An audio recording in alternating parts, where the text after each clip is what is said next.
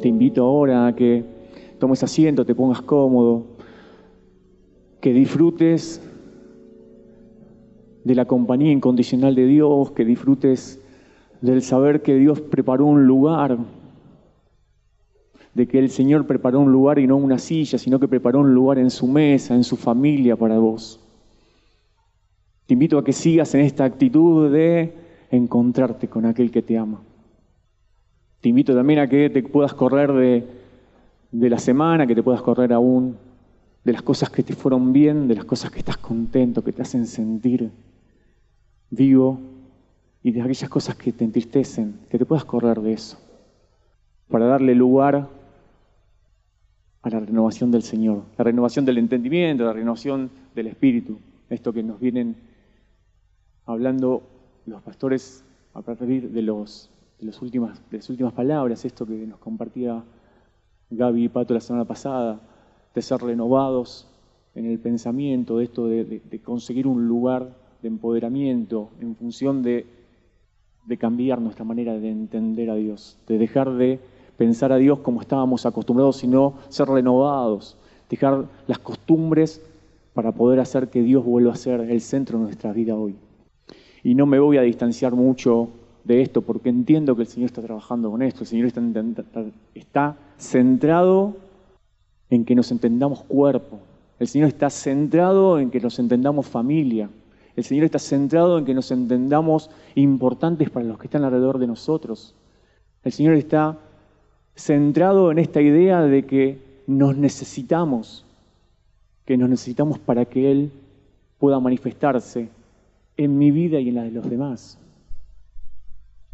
Acá no hay un trabajo de una revelación de una persona sola, acá hay el trabajo de un cuerpo que se dispone a ser obediente y que ocupa el lugar en el cuerpo y se desarrolla sustancialmente en su lugar para que la obra en ese lugar no se detenga.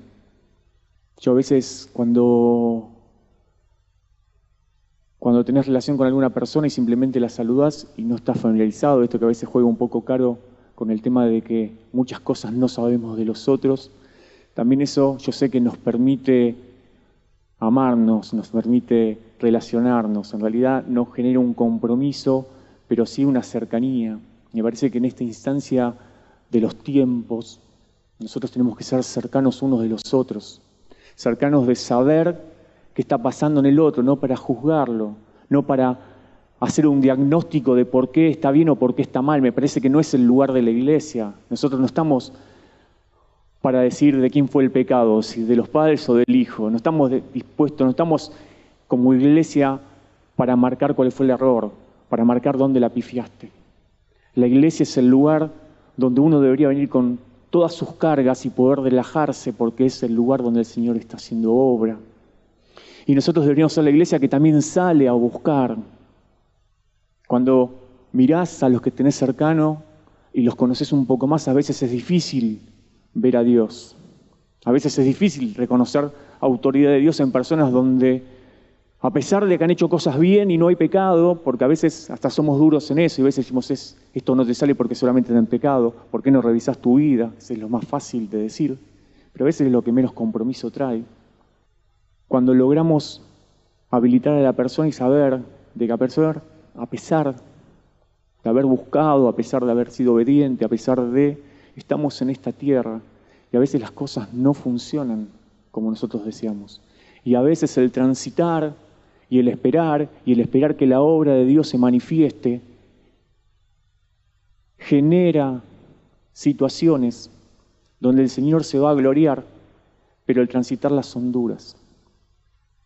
A veces miramos familias y decimos, mira este, mira aquel, estos eran tan buenos, estos eran tan malos, y enseguida nos ponemos a juzgar. Eso no es la iglesia que el Señor necesita en este tiempo.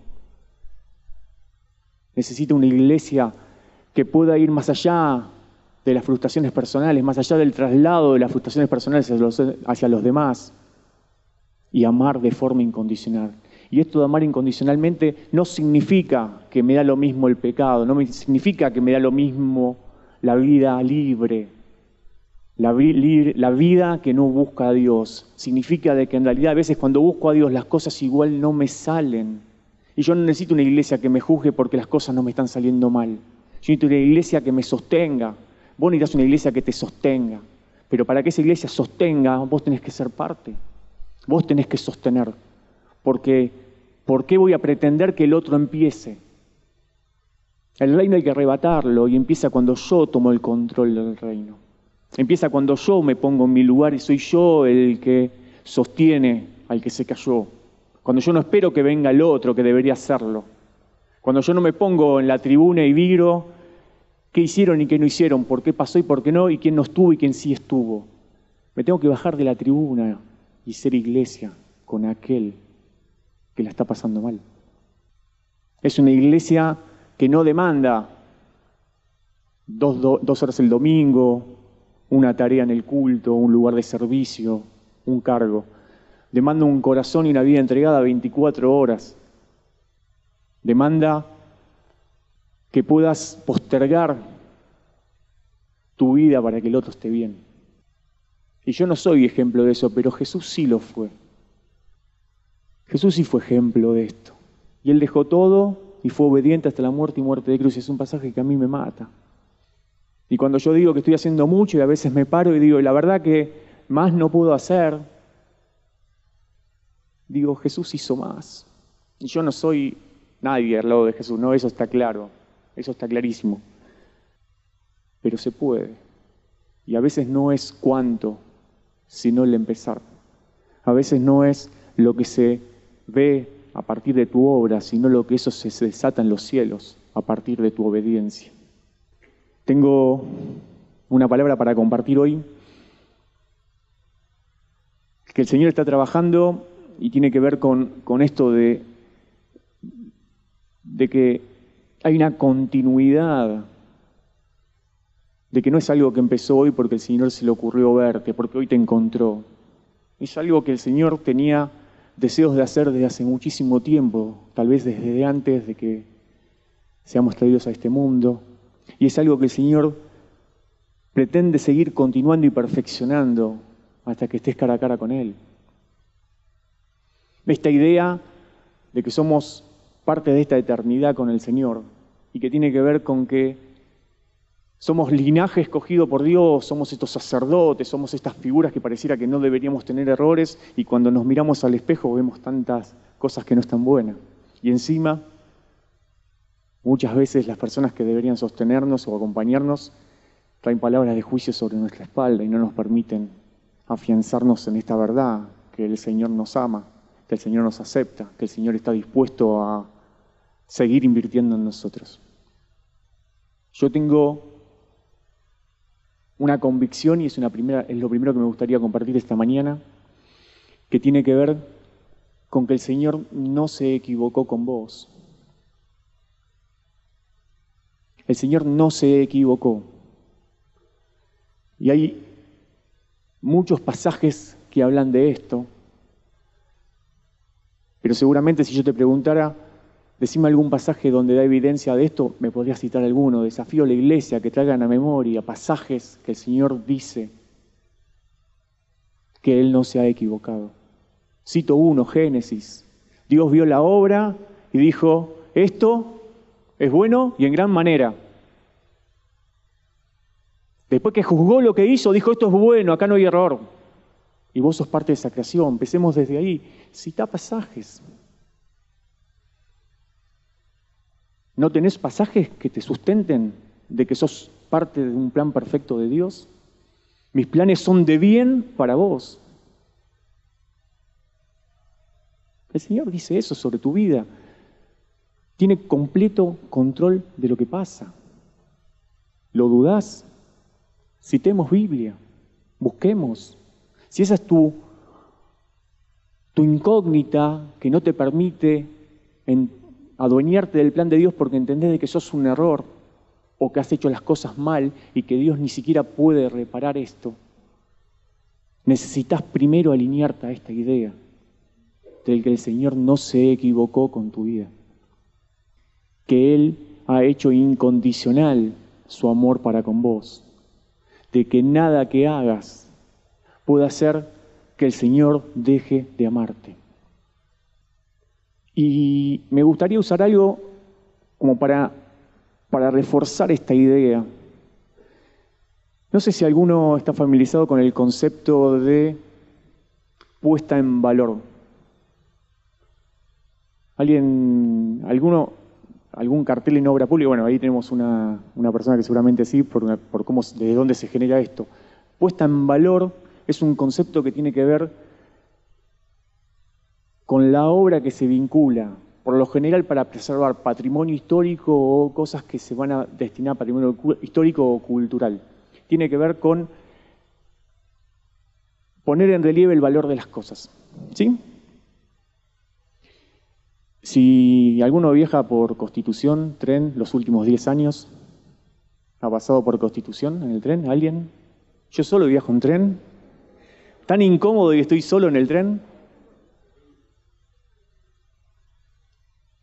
Cuando uno llega a Constitución en los últimos 10 años, y antes no me acuerdo, pero se iba a encontrar con carteles que decían, en principio fue la primera obra, lástima que no está Pablo para que me, ayude, porque está, está chequeado, pero había información bastante faltante. Lo primero que se hizo, se puso en valor el frente, la, la fachada de la estación Constitución. Entonces uno cuando fue en esa época, y hay unas imágenes como para, para tratar de traer a memoria esto, un montón de andamios, un montón de gente trabajando, y lo particular era esto. Yo el tren lo seguía tomando y pasaba por ahí, pero se estaba poniendo en valor la fachada de la estación de Constitución. Ahora, esa obra mucho no me incomodó, creo que no incomodó demasiado porque habían hecho los andamios y las puertas de acceso a la estación estaban bastante liberadas. Ahora, cuando se puso en valor el hall central de la estación Constitución, ¿saben qué pasó? Hubo tiempos, meses, hasta un año, uno de los accesos, el que es por el lado derecho de la estación, cerrado. Y ahí me dejaba el colectivo. Entonces, alguien estaba poniendo en valor la estación Constitución porque eso era para mejorar y para que eso eh, sea trasladado y que la estación de Constitución pueda seguir dando un buen servicio, pero a mí me estaba complicando la vida. ¿Por qué? Porque me hacía caminar dos cuadras para entrar por el otro lado. Se pusieron muchas obras dentro de Constitución para poner en valor este lugar.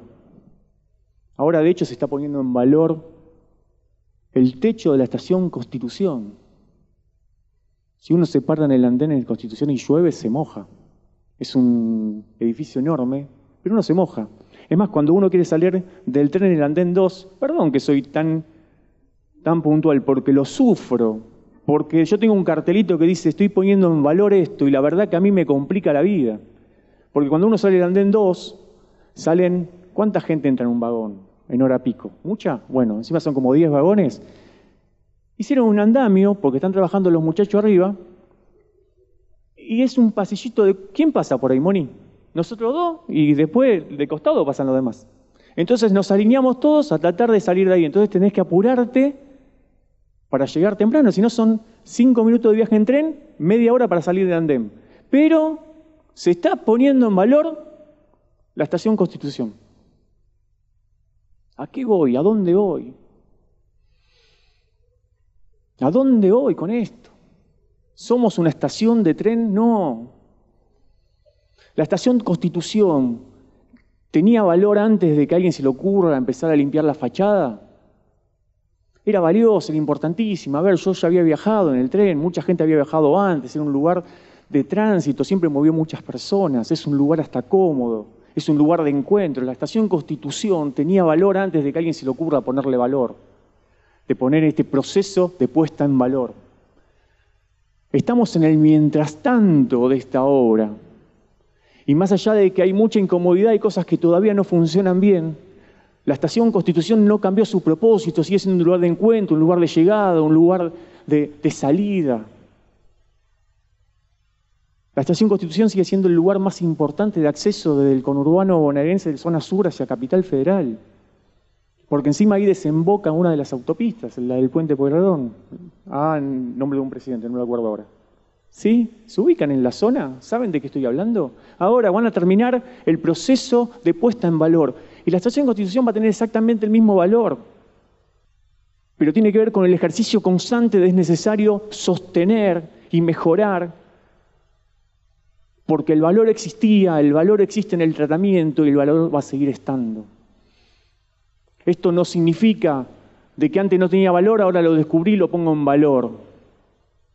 Esto significa que esto nos servía, esto era importante para nosotros, entonces lo ponemos en acción para que este, esto que es bueno para nosotros lo sea para las próximas generaciones.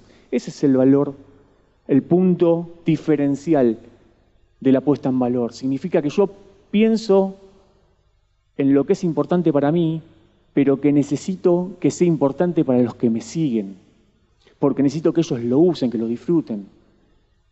Si andan por la estación de escalada más cercano, van a ver el mismo cartel, puesta en valor de la plaza. Y está en medio de la obra, o sea que ustedes quieren ir a tomar mate y están sentados en el medio del cemento.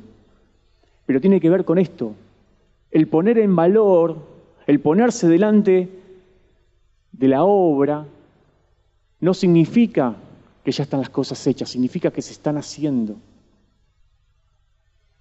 Y a pesar de que Pareciera a veces que no pasa nada, aunque está el andén cubierto por un andamio, colgado del techo eso, de ese, hay mucha gente trabajando. Y ahora si decimos que esa gente que está trabajando es el Espíritu Santo, que está trabajando en la estación de tu corazón, que está trabajando en el centro de tu vida, a cual más de un día no lo ves, porque está colgado a siete metros de altura haciendo, cambiándote las chapas. Sabes que el Espíritu Santo está trabajando, pero tienes un andamio que te impide caminar libremente. Estás orando y trabajando y el Señor te dice, no habrá, no habrá justo que mendigue pan. Y estás pasando necesidad. Lees la Biblia y hay un pasaje que te quema la cabeza y la realidad de tu día a día no es esto. Encima el Señor te recuerda, vos sos mi linaje, a vos te escogí entre, entre miles, por, por vos di a mi hijo. Y vos cuando te mirás decís, estoy insatisfecho de todos lados. ¿Qué puesta en valor es esta? Y te quiero decir que hoy Dios no te descubrió. El Señor está haciendo un trabajo de puesta en valor sobre tu vida, porque Él te consideraba valioso antes. Y Él sabe que en sus manos vas a ser valioso para las generaciones futuras. Es necesario que lo creas. Es necesario que te adueñes de un cartelito que diga puesta en valor de Cristian Centeno. ¿No tenía valor yo? Sí que lo tenía. ¿Tengo valor hoy? Sí que lo tengo. Pero que el Señor ponga un cartel sobre tu frente que diga puesta en valor, hace referencia a esto, de que esté interesado en seguir invirtiendo para que tu valor nunca se deteriore. Está reivindicando tu valor, está diciéndole a los aires, esto es mío. No está acabado no tiene chapas, la fachada está inconclusa, pero para mí es valioso. ¿Te podés poner un cartel en la frente? Porque el Señor está dispuesto a ponértelo. La semana pasada, hace unos, domingos en realidad, les hablé de esto que tenía que ver con el loop que era esto de un bucle que nos permitía ir y volver al Señor de una forma constante y hablábamos de un círculo virtuoso. Y yo le decía que para mí una persona madura y valiente es aquella que vuelve todo el tiempo a Jesús, que en ningún momento entiende que puede hacer las cosas sola. Y yo vuelvo a Jesús, y perdón que hago autorreferencia, yo vuelvo a Jesús no porque me considere sin valor. Vuelvo a Jesús porque entiendo que en Él tengo un valor completamente diferencial. Entiendo que en Él hay una vida completamente distinta. Entiendo que en Él hay una eternidad a la cual yo puedo acceder por gracia y por la obra de Jesús. El loop habla de bucle. Y está bueno el concepto de bucle, y perdón que lo, que lo vuelva a traer, porque el bucle gira, gira, gira, y a pesar de que pareciera que no se mueve, uno nunca está en el mismo lugar, porque siempre hubo un paso anterior que nos hizo cambiar. Si Cristo es el centro del bucle por el cual uno va girando y va creciendo y va avanzando y llevarlo para donde quieras, para arriba, para abajo, para la izquierda, para la derecha, porque no importa hacia dónde, sino que importa que Cristo sea el centro. Ese es tu lugar, ese es tu bucle, ese es tu loop. ¿Sí? Querida iglesia,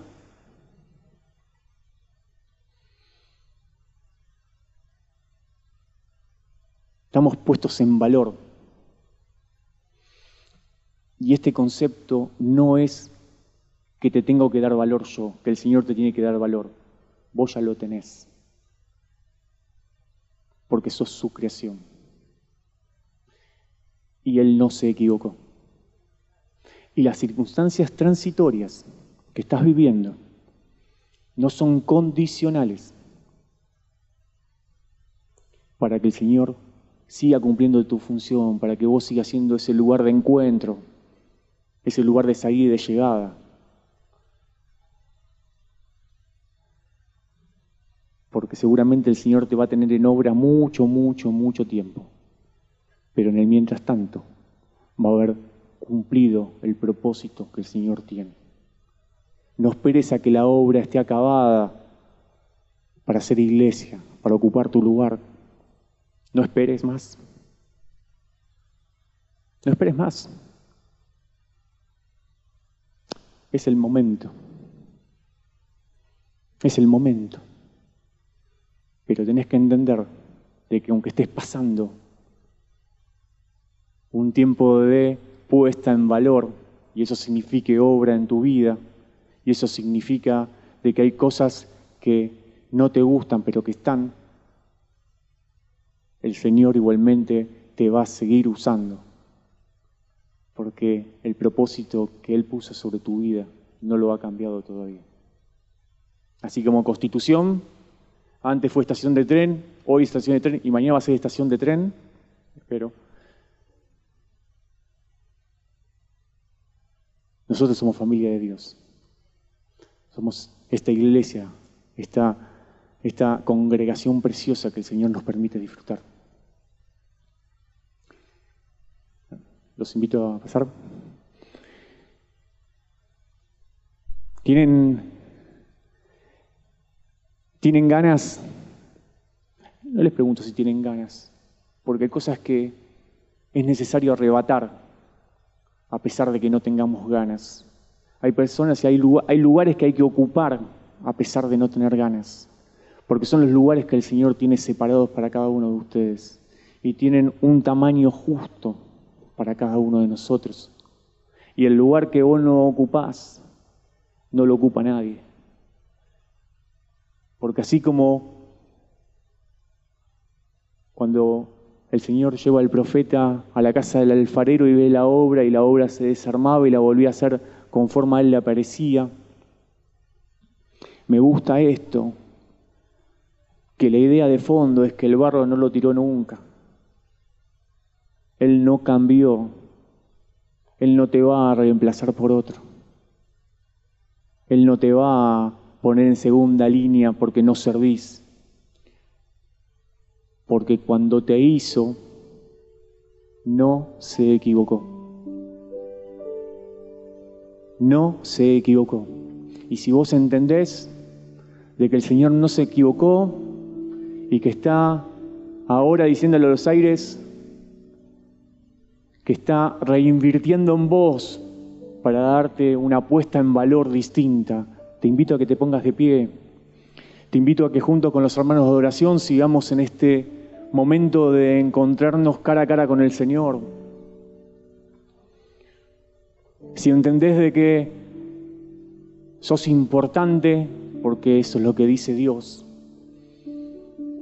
decíselo, reconocelo a aquel que te ama de forma incondicional.